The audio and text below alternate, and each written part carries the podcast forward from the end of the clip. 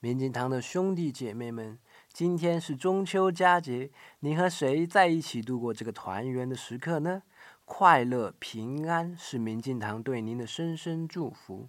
昨天我和朋友们一起看了一部老电影《八月迷情》，里面有一位从小就聆听来自天堂音乐的小男孩，而用他的话说，他只是去感受周围的环境。仿佛一切都是有生命、有震动般，所有变成了他音乐的灵感。其实用心感受这个世界，真是很奇妙的呀。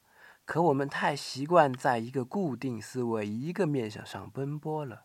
在这个二元世界，你若没有体会过低落，哪里有兴奋？没有沉静，哪里有张扬呢？这个世界就是如此运作的呀。